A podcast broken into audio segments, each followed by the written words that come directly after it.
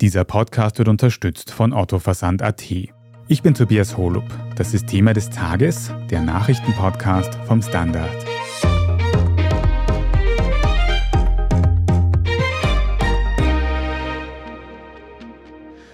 In Salzburg stehen die politischen Zeichen auf schwarz-blau.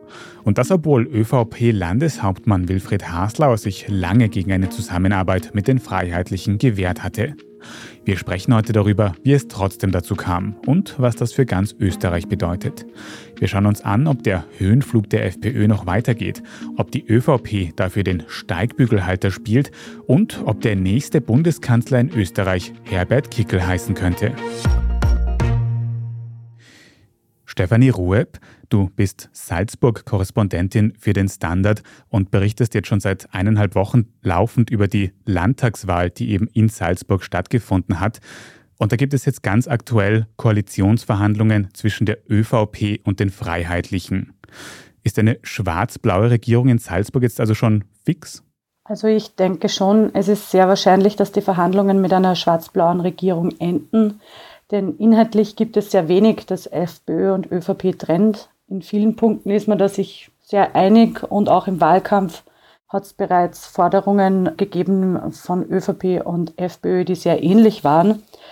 Einer der wenigen Knackpunkte könnte der Ausbau der Windenergie im alpinen Bereich sein, für den sich der Landeshauptmann Hasler erst seit kurzem ausspricht und die FPÖ aber sehr dagegen ist und auch die Frage der Kinderbetreuung, wo die FPÖ eine Art Herdprämie für Eltern fordert, die ihre Kinder zu Hause betreuen. Der Landeshauptmann aber zuletzt mehr auf den Ausbau der Kinderbetreuung gesetzt hat. Aber diese unterschiedlichen Ansichten dürften kein großes Problem darstellen. Landeshauptmann Hasler will die Verhandlungen auch bis Ende Mai abgeschlossen haben und aus heutiger Sicht spricht da eigentlich nichts dagegen. Du hast jetzt vor allem über inhaltliche Themen gesprochen, aber ich habe im Kopf, dass eben der bisherige Landeshauptmann Wilfried Haslauer in der Vergangenheit oft sehr scharf sich gegen eine Zusammenarbeit mit den Freiheitlichen ausgesprochen hat, vor allem gegen den Ton von Bundesparteichef Herbert Kickel. Warum will er sie jetzt doch auf menschlicher Ebene? Ja, genau. Er hat sich eben nicht gegen eine Zusammenarbeit oder Koalition mit der FPÖ ausgesprochen, sondern hat nur die Tonalität und Art der Politik von FPÖ-Bundesparteiobmann Herbert Kickl scharf kritisiert. Am Ende des Wahlkampfes ist er dann auch ein bisschen deutlicher geworden und hat davor gewarnt, dass mit den Freiheitlichen Niedertracht, Gemeinheit und Hass und Bösartigkeit in das Land einziehen würden. Dazu muss man aber auch sagen, dass die FPÖ-Chefin Marlene Swatzek Haslauer im Wahlkampf ebenso angegriffen hat und ein bisschen als Feindbild stilisiert hat. Während der Corona-Pandemie hat die FPÖ sogar einen Misstrauensantrag gegen den Landeshauptmann eingebracht. Also beide Seiten haben sie in der Vergangenheit nichts geschenkt. Warum das jetzt nun alles vergessen ist, begründet Haslauer so, man müsse eben persönliche Befindlichkeiten hintanstellen, um für das Land eine tragfähige Regierung zu bilden. Und die SPÖ war für Haslauer da als Partner nicht stabil genug. Was für eine Politik erwartest du denn jetzt von einer möglichen schwarz-blauen Regierung in Salzburg? Du hast da schon angesprochen, eine Art Herdprämie und könnte es auch so etwas ähnliches geben wie die Deutschpflicht an Schulhöfen oder eine Prämie für traditionelle Wirtshäuser, wie wir das ja alles jetzt in Niederösterreich bei Schwarz-Blau gesehen haben in den letzten Wochen? Also so Forderungen wie in Niederösterreich wird die FPÖ, glaube ich, in Salzburg nicht durchbringen. Der Herr Haslauer hat auch schon im Vorfeld irgendwie abgelehnt, so etwas wie eine Deutschpflicht an Schulhöfen, das wird es nicht geben. Er ist auch gegen irgendwelche Prämien oder Rückzahlungen von Corona-Strafen. Das lehnt er strikt ab und es ist aber auch wahrscheinlich für die Salzburger FPÖ nicht sonderlich wichtig.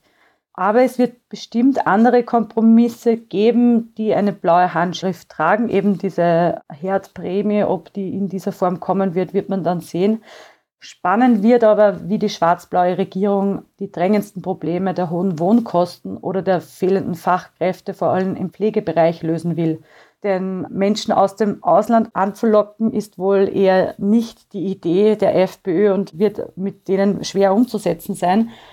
Und beim Wohnen setzen irgendwie beide Parteien, sowohl ÖVP als auch FPÖ, vor allem auf Eigentumsförderung. Und das ist in Salzburg auch ein Problem, weil das Eigentum schon für Normalverdiener in Salzburg nicht mehr leistbar ist. Du hast vorher schon gesagt, dass die FPÖ-Chefin in Salzburg, Marlene Swarzek, zumindest im Ton um einiges gemäßigter auftritt als andere in ihrer Partei. Ist denn die FPÖ in Salzburg dann auch vergleichbar rechtsextrem, wie man das sagen kann, mit dem Hintergrund der Liederbuchaffäre um den niederösterreichischen FPÖ-Landeschef zum Beispiel? Also an sich die ganze FPÖ als rechtsextrem zu bezeichnen, dafür würde ich warnen, ob jetzt in Salzburg oder in Niederösterreich. Swatzig tritt vor allem rhetorisch gemäßigter auf, wie schon gesagt, als so Brachialrhetoriker wie Kickel oder auch Waldhäusl, aber inhaltlich trennt die Salzburger wenig von der Bundespartei. Marlene Satzig hat in den vergangenen Jahren auch etliche Parteimitglieder und Funktionäre ausgeschlossen, die zum Problem werden könnten. Da gibt es Kandidaten mit rechtsextremen Verbindungen oder Funktionäre, die strafrechtlich angeeckt sind. Die sind in der Vergangenheit schon ausgeschlossen worden. Aber sie kokettiert trotzdem immer wieder selbst mit so versteckter Symbolik mit dem rechten Rand ein Beispiel dafür ist etwa Facebook-Posting, das ist schon länger zurückliegend, aber das war Posting zusammen mit dem Identitären und Vorsitzenden des Rings Freiheitlicher Jugend Roman Möseneder damals nach einer Müllsammelaktion. Da macht Swatzek mit den Daumen und Zeigefinger einen Kreis und spreizt die drei anderen Finger weg. Sie nennt es ein Okay-Zeichen, das auch bei Tauchern als Geste weit verbreitet ist, aber es ist gleichzeitig als White Power-Zeichen bekannt und das sind immer dann so kleine Kleinigkeiten, wo man so Zeichen setzt, auch für den rechten Rand. Hm. Stefanie, du hast in einem Kommentar für den Standard geschrieben, dass Haslauers politisches Erbe darin liegen wird, dass er die FPÖ salonfähig gemacht hat. Kannst du ein bisschen beschreiben, wie du das meinst? Naja, Wilfried Hasler selbst hatte bislang ja immer sehr starke Vorbehalte gegen eine Zusammenarbeit mit den Freiheitlichen, auch aus guten Gründen, weil immer wieder streift die Partei eben an den extrem rechten Kreisen an, wie schon ausgeführt. Und auch der Umgangston, den Hasler in der Politik immer für so wichtig erachtet, missfällt ihm massiv. Nun hat er aber auch, um die Macht der ÖVP zu erhalten, genau diese Partei, die FPÖ, als seinen Verhandlungspartner für die künftige Regierung auserkoren. Das Ganze aber ohne Not, weil mit der SPÖ hätte es ja eine Mehrheit an Mandaten gegeben, auch wenn es nur eine knappe ist. Aber als stabilen Mehrheitsbeschaffer wäre es auch möglich gewesen, die Grünen mit ins Boot zu holen. Hat er aber nicht, sondern er hat sich für die FPÖ entschieden. Dass die Salzburger FPÖ jedoch weiterhin Funktionäre mit einer Nähe zu rechtsextremen Kreisen in wichtigen Positionen hat, zeigt der derzeitige RFS-Spitzenkandidat für die ÖH-Wahl. Auch das ist ein Identitärer oder hat zumindest Verbindungen zu den Identitären. Und darauf angesprochen hat der Hasler am Dienstag auch schon betont, nicht die Verantwortung für die FPÖ zu übernehmen, aber er wird für diese gemeinsame Koalition mit den Freiheitlichen sehr wohl verantwortlich sein. Fürs Erste wird jetzt mal um diese Koalition verhandelt. Die Verhandlungen sollen noch im Mai abgeschlossen werden, sagt Haslauer. Du wirst auch weiter darüber berichten und danke, dass du zu dem Thema auch heute hier im Podcast warst, Stefanie Rueb. Vielen Dank. Wir sprechen jetzt gleich noch darüber, was diese blauen Wahlerfolge wie in Salzburg für die Bundesebene bedeuten und ob es in Österreich bald einen Bundeskanzler Herbert Kickel geben wird. Wir sind gleich wieder da. Otto ist Vielfalt. Vielfalt für alle. Von Möbel bis Fashion bis Garten. Finde, was zu dir passt. Jetzt auf ottoversand.at shoppen und ganz flexibel in Raten bezahlen. Otto. Finde ich gut.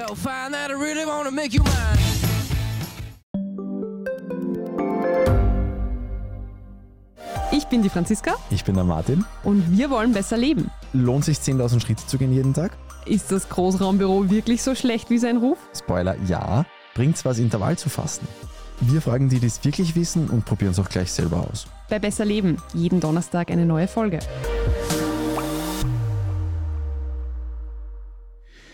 Hans Rauscher, du kommentierst für den Standard das aktuelle Weltgeschehen und jetzt haben wir heute schon gehört von den Wahlerfolgen der FPÖ in Salzburg. Auch bei allen anderen Landtagswahlen im bisherigen Jahr war die FPÖ sehr erfolgreich, hat Zugewinne verzeichnet. Schaut es denn bundesweit genauso gut aus für die Freiheitlichen? Ja, seit einigen Wochen mindestens halten die Freiheitlichen bundesweit so bei um die 30 Prozent. Das hatten sie schon einmal vor Jahren, aber Das war vor Ibiza und vor allerlei Skandalen. Und dass sie das jetzt wieder haben, ist ein beachtliches Zeichen. Jetzt hat es in Analysen lange geheißen, dass diese Zugewinne von der FPÖ begründet wären in Unzufriedenheit mit Corona-Maßnahmen in der Bevölkerung. Jetzt gibt es mittlerweile so gut wie keine Corona-Maßnahmen mehr. Kann das also wirklich noch so eine große Rolle spielen? Absolut, doch. Etwas, was wir, die Politikbeobachter, unterschätzt haben, ist das Ausmaß des Unmuts über den ganzen Corona-Komplex. Es gibt in einem Land, das sehr wissenschaftsfeindlich ist, wie in Österreich, einen Haufen Leute, die überhaupt nicht glauben, dass das eine gefährliche Krankheit ist. Es gibt genauso viele, noch viel mehr, die die Maßnahmen für überzogen befunden haben. Und zwar kommt auch immer wieder auch in den Standardforen, ja, der Lockdown für ungeimpfte und der Impfzwang und der Maskenzwang, das war alles so furchtbar, das ist eine Diktatur. Und das ist in Abstufungen nicht nur die Meinung einer kleinen Minderheit. Natürlich gibt es den Narrensaum. Die, die glauben, dass Bill Gates uns mit der Corona-Impfung einen Chip eingesetzt hat. Die sind übrigens auch nicht so wenige. Ja. Aber es gibt schätzungsweise mindestens 25 Prozent der Menschen, die auf die eine oder andere Art und Weise massiv mit den Corona-Maßnahmen unzufrieden waren, weil sie sich bevormundet, eingesperrt gefühlt haben, vor allem im ländlichen Raum. Das ist das eine. Das andere ist die Teuerung der letzten Zeit, die Zukunftsangst, vor allem die Zukunftsangst. Es ist nahezu deckungsgleich, in allen Umfragen, haben Sie Angst vor der Zukunft oder glauben Sie, dass alles schlechter wird? Und das sind die klassischen FPÖ-Wähler. Und schließlich gibt es eine Grundierung von Leuten, die glauben, wir werden also von muslimischen Ausländern überrollt und die sind also klare Ausländerfeinde. Da gibt es Vermutungen, dass das auch eine bewusste Politik der Regierung ist. Und aus diesem Kessel brauen sich dann doch 30 Prozent zusammen, wobei ich sagen würde, dass diejenigen, die Antidemokraten sind, die sind entweder Nichtwähler oder FPÖ-Wähler, ja, die machen schätzungsweise 10, 15 Prozentpunkte aus der FPÖ-Wählerschaft, aber die gibt es auch. Also da gibt es eine Umfrage von Sora, wer ist die Partei, die ihnen am ehesten zusagt. Und da ist unter denen, die eine illiberale Demokratie befürworten, der Prozentsatz 20 Prozent und denen, die überhaupt eine Art Diktatur befürworten, 33 Prozent. FPÖ. Du sagst schon illiberale Demokratie. Sind denn diese Erfolge der FPÖ ein österreichisches Phänomen oder ist die Rechte aktuell auch international erfolgreich und vernetzt? Natürlich international, also man muss nur in die USA schauen, nach wie vor glaubt eine Mehrheit der republikanischen Wähler, dass dem Trump die Wahl gestohlen wurde, auf der Basis von absolut nichts. Ja. Der Hintergrund dahinter ist eindeutig, dass ein großer Teil der Weißen in den USA fürchtet, die Vormachtstellung zu verlieren. Das ist ganz klar. Ähnlich in Europa, also Frankreich, Belgien, Italien, in einigen osteuropäischen Ländern haben die Rechten ja schon übernommen. Es ist eine Mixtur aus Ausländerfurcht, aus Zukunftsangst, aus autoritärem Denken. Daher speist sich auch diese seltsame Putin-Gläubigkeit. Der Herr Kickel findet den Putin großartig. Er findet auch den Orban großartig, weil der kann machen, was er will. Ja. Der Zuwachs zu den Rechtspopulisten setzt sich zusammen aus echten Rechtsextremen, die immer da waren, immer, und denen, die aus der Furcht, dass ihre Situation sich verschlechtert, vor allem im Mittelstand und im unteren Mittelstand, Abstiegsängste haben. Ja? Die sagen, da muss jetzt eine starke Hand her. Letzter Satz dazu. Es gibt in Österreich den Demokratiemotor des Sora-Instituts und die fragen jedes Jahr, sind Sie für einen starken Führer, der sich um Parlament und Wahlen nicht kümmern muss? Und das variiert zwischen 15 und 29 Prozent. Im Moment sind es so um die 20 Prozent. Das Paradoxe daran ist, dieselben Leute sagen dann, ja, aber die Demokratie ist mehr oder weniger die beste Staatsform, was bedeutet, dass ein nicht unbeträchtlicher Teil der Leute glaubt, dass ein solcher starker Führer, das ist ja praktisch ein Diktator, wenn er sich nicht um Wahlen kümmern muss, ja, innerhalb einer Demokratie durchaus denkbar ist. Und das ist dann das Modell Orban. Da gibt es Wahlen, aber sie bedeuten nichts. Wenn wir jetzt in Österreich nach den vergangenen Landtagswahlen gehen, dann nähern sich ja die Freiheitlichen und die ÖVP immer weiter an. Rechnest du damit, dass wir nach der nächsten bundesweiten Nationalratswahl überhaupt eine schwarz-blaue Regierung in Österreich haben werden? Ich rechne sehr stark damit. Bei der ÖVP ist etwas passiert. Die ÖVP hat seit einigen Jahren, also vor allem mit Sebastian Kurz, ihren liberalen Flügel in den Hintergrund gedrängt, abgesprengt. Die sind zum Teil abgewandert zu den Grünen und zu den Neos und hat sich auf eine rechtskonservative Bewegung verengt, die der FPÖ immer näher gekommen ist. Die Idee dahinter war, wir müssen so rechts werden, damit wir der FPÖ die Wähler wegnehmen. Das hat unter Kurz funktioniert, weil er eine politische Begabung war. Jetzt funktioniert es nicht, sondern im Gegenteil, je rechter die ÖVP wird und je mehr sie sich da in diese Ausländerthematik hineinsteigert mit dem Herrn Mara, der in Wien die ausländischen Gurkenhändler vertreiben will von den Märkten, desto mehr profitiert die FPÖ davon. Es wird aber, glaube ich, der ÖVP nichts anderes übrig bleiben, als mit den Freiheitlichen eine Koalition zu schließen, denn sie müssen in der Regierung bleiben. Und warum müssen sie in der Regierung bleiben? Aus einem ganz banalen Grund, um das Justizministerium zu bekommen und diese ganzen Strafverfahren gegen ihre führenden Persönlichkeiten niederzuschlagen. Das ist letztlich der Grund. Ja.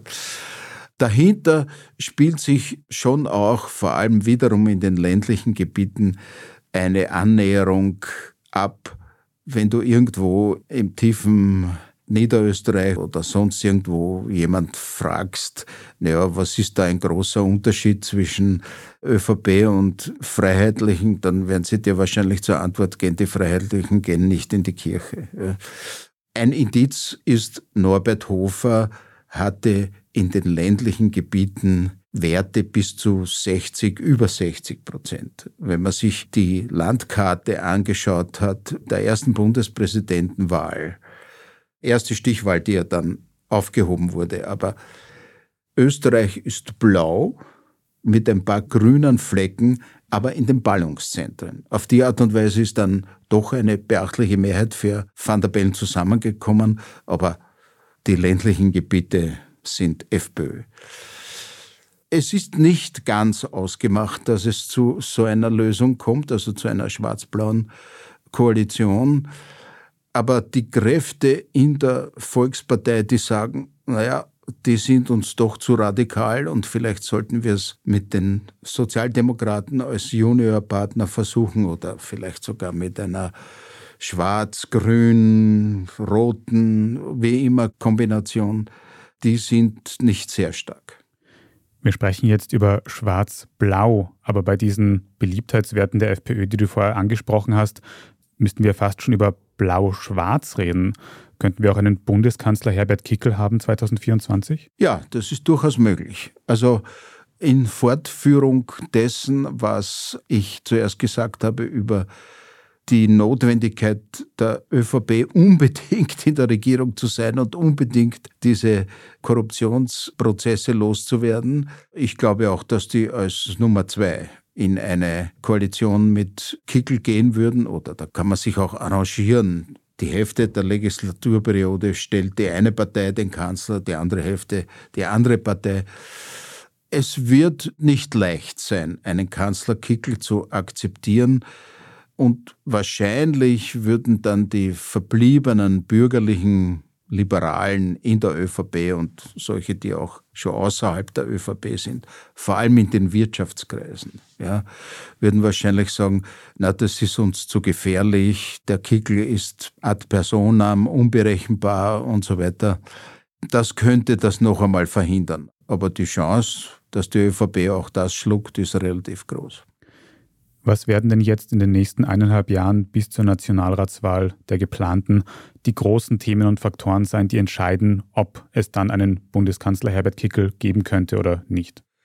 Naja, zum Teil die Themen, die schon auf dem Tisch liegen. Also die Teuerung ist ein Wahnsinnsproblem. Ja. Dann der beinahe Zusammenbruch des Gesundheitssystems. Das wird immer krasser. Ja das sogenannte Migrationsproblem ist jetzt ein bisschen in den Hintergrund getreten, weil einfach weniger Leute kommen. Ja. Es ist nur latent vorhanden. Ich bin mir auch nicht sicher, wie sehr sich die Stimmung in Bezug auf den Ukraine-Krieg dreht. Die Haltung der österreichischen Bundesregierung, dass wir die Ukraine unterstützen, zwar nicht wahnsinnig effektiv oder nennenswert, aber zumindest moralisch, das könnte sich drehen. Das spielt dann auch eine Rolle, weil sehr viele Rechte in diesem Land eben der Meinung sind, ja, also die Russen sind eigentlich wichtig für uns und vielleicht sogar unsere Freunde und die Russen machen das eh richtig. Also das sind so autoritäre Strömungen. Ob das Thema, wie gefährlich ist der Herr Kickel, eine Dominanz erreicht. Es müsste beginnen, dominierend zu werden. Ja? Und ob das in breiten Schichten einsickert, naja, also der ist uns ehrlich gestanden ein bisschen zu steil. Das wage ich nicht zu beurteilen. Jetzt wurde ja die letzte schwarz-blaue Koalition durch das Ibiza-Video im Endeffekt gesprengt.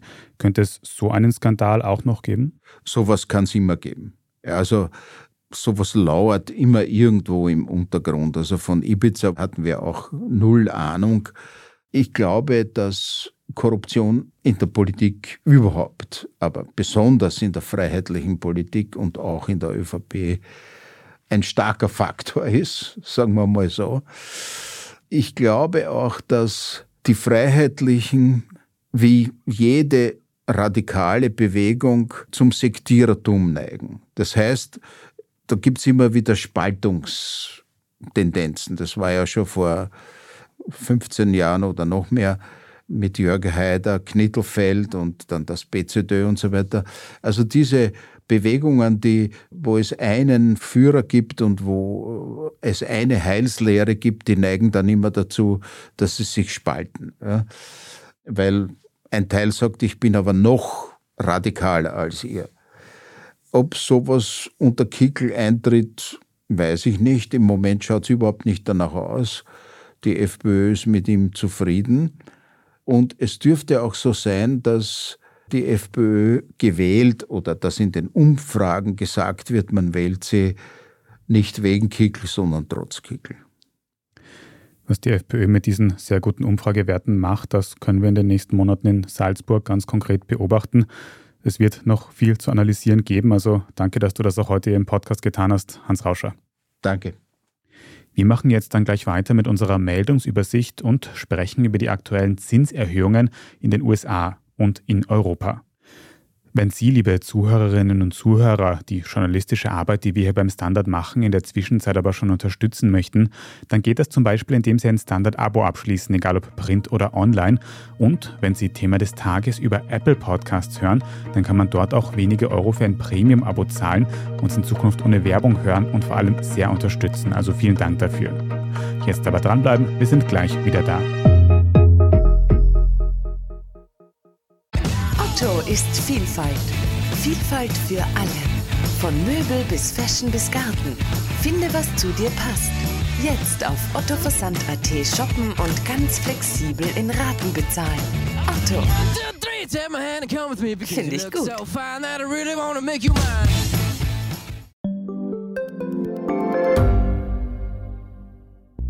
Schaffen wir es noch, die Erderhitzung zu stoppen? Wie verändert künstliche Intelligenz unser Leben? Wie werden wir in einer heißeren Welt leben, arbeiten, urlauben? Und wann fahren Autos autonom? Ich bin Alicia Prager.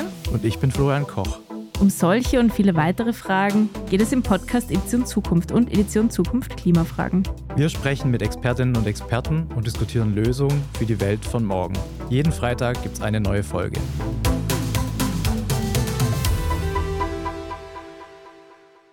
Und hier ist, was Sie heute sonst noch wissen müssen. Erstens, die Notenbank Federal Reserve oder Fed in den USA hat abermals ihren Leitzins erhöht, um gegen die hohe Teuerung vorzugehen. Nach der aktuellen Anhebung liegt das Zinsniveau bei rund 5%, nachdem es zu Anfang des Vorjahres noch annähernd bei Null lag. Aus Sicht der Fed zeigen diese Maßnahmen bereits Wirkung, denn die Inflationsrate in den USA liegt mit rund 5% weit unter jener in Europa und geht bereits zurück. Weitere Zinserhöhungen sind in den USA deshalb vorerst nicht zu erwarten, laut Expertinnen. Und auch in Europa gibt es heute am Donnerstag eine leichte Zinserhöhung durch die zuständige EZB. Zweitens, in Russland gab es zum dritten Mal innerhalb kürzester Zeit einen Großbrand in einem Treibstofflager nahe der ukrainischen Grenze. Die russischen Behörden gehen dabei von Drohnenangriffen aus, die der Vorbereitung einer kurz bevorstehenden ukrainischen Frühjahrsoffensive dienen könnten. Aus Moskau wird außerdem gemeldet, dass in der Nacht auf Mittwoch ein Drohnenangriff auf den Kreml und Wladimir Putin persönlich vereitelt wurde. Die Ukraine bestreitet allerdings scharf, dass sie einen solchen Angriff auf Moskau durchführen würde. Und drittens, im Bezirk Gmünd im Waldviertel wurde gestern am Mittwoch ein Wolf gesichtet, auffällig nah an bewohntem Gebiet. Der Wolf sei seelenruhig über eine Straße spaziert, wie mehrere AugenzeugInnen berichten. Laut dem niederösterreichischen Wolfsbeauftragten spricht das dafür, dass das Tier krank oder verletzt sein könnte. Der niederösterreichische Jagdverband würde die Situation deshalb genau beobachten. Die kürzlich in Kraft getretene Wolfsverordnung in Niederösterreich gibt weitreichende Möglichkeiten für den Umgang mit sogenannten Problemwölfen. Möglich wäre etwa ein Abschuss oder ein Verscheuchen des Tieres. Ein Foto dieses niederösterreichischen Wolfes und alles weitere zum aktuellen Weltgeschehen finden Sie auf derstandard.at. Falls Sie jetzt noch nicht genug von Standard Podcasts haben, dann kann ich Ihnen die neueste Folge unseres Schwesterpodcasts Besser Leben empfehlen. Da geht es ums Sprachenlernen und vor allem darum, mit welchen Tricks das Sprachenlernen leichter fällt. Besser Leben finden Sie überall, wo es Podcasts gibt. Falls Sie uns hier im Podcast-Team irgendetwas sagen möchten, dann schicken Sie gerne eine Mail an podcast.derstandard.at. Und wenn Ihnen diese Folge von Thema des Tages gefallen hat, dann abonnieren Sie uns am besten gleich auf Ihrer liebsten Podcast-Plattform, dann verpassen Sie auch keine weitere mehr. Ich bin Tobias Holub. Danke fürs Zuhören und bis zum nächsten Mal.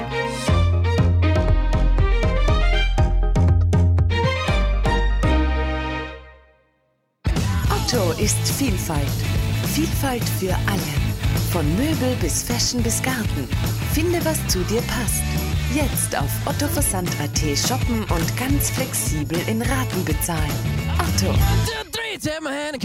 Finde ich gut.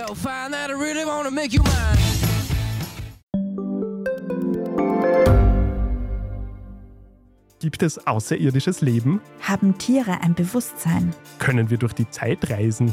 Es gibt so viele große Fragen, die uns Menschen seit Jahrtausenden beschäftigen. Aber erst jetzt kann die Wissenschaft Antworten darauf liefern. Oder neue Rätsel entdecken.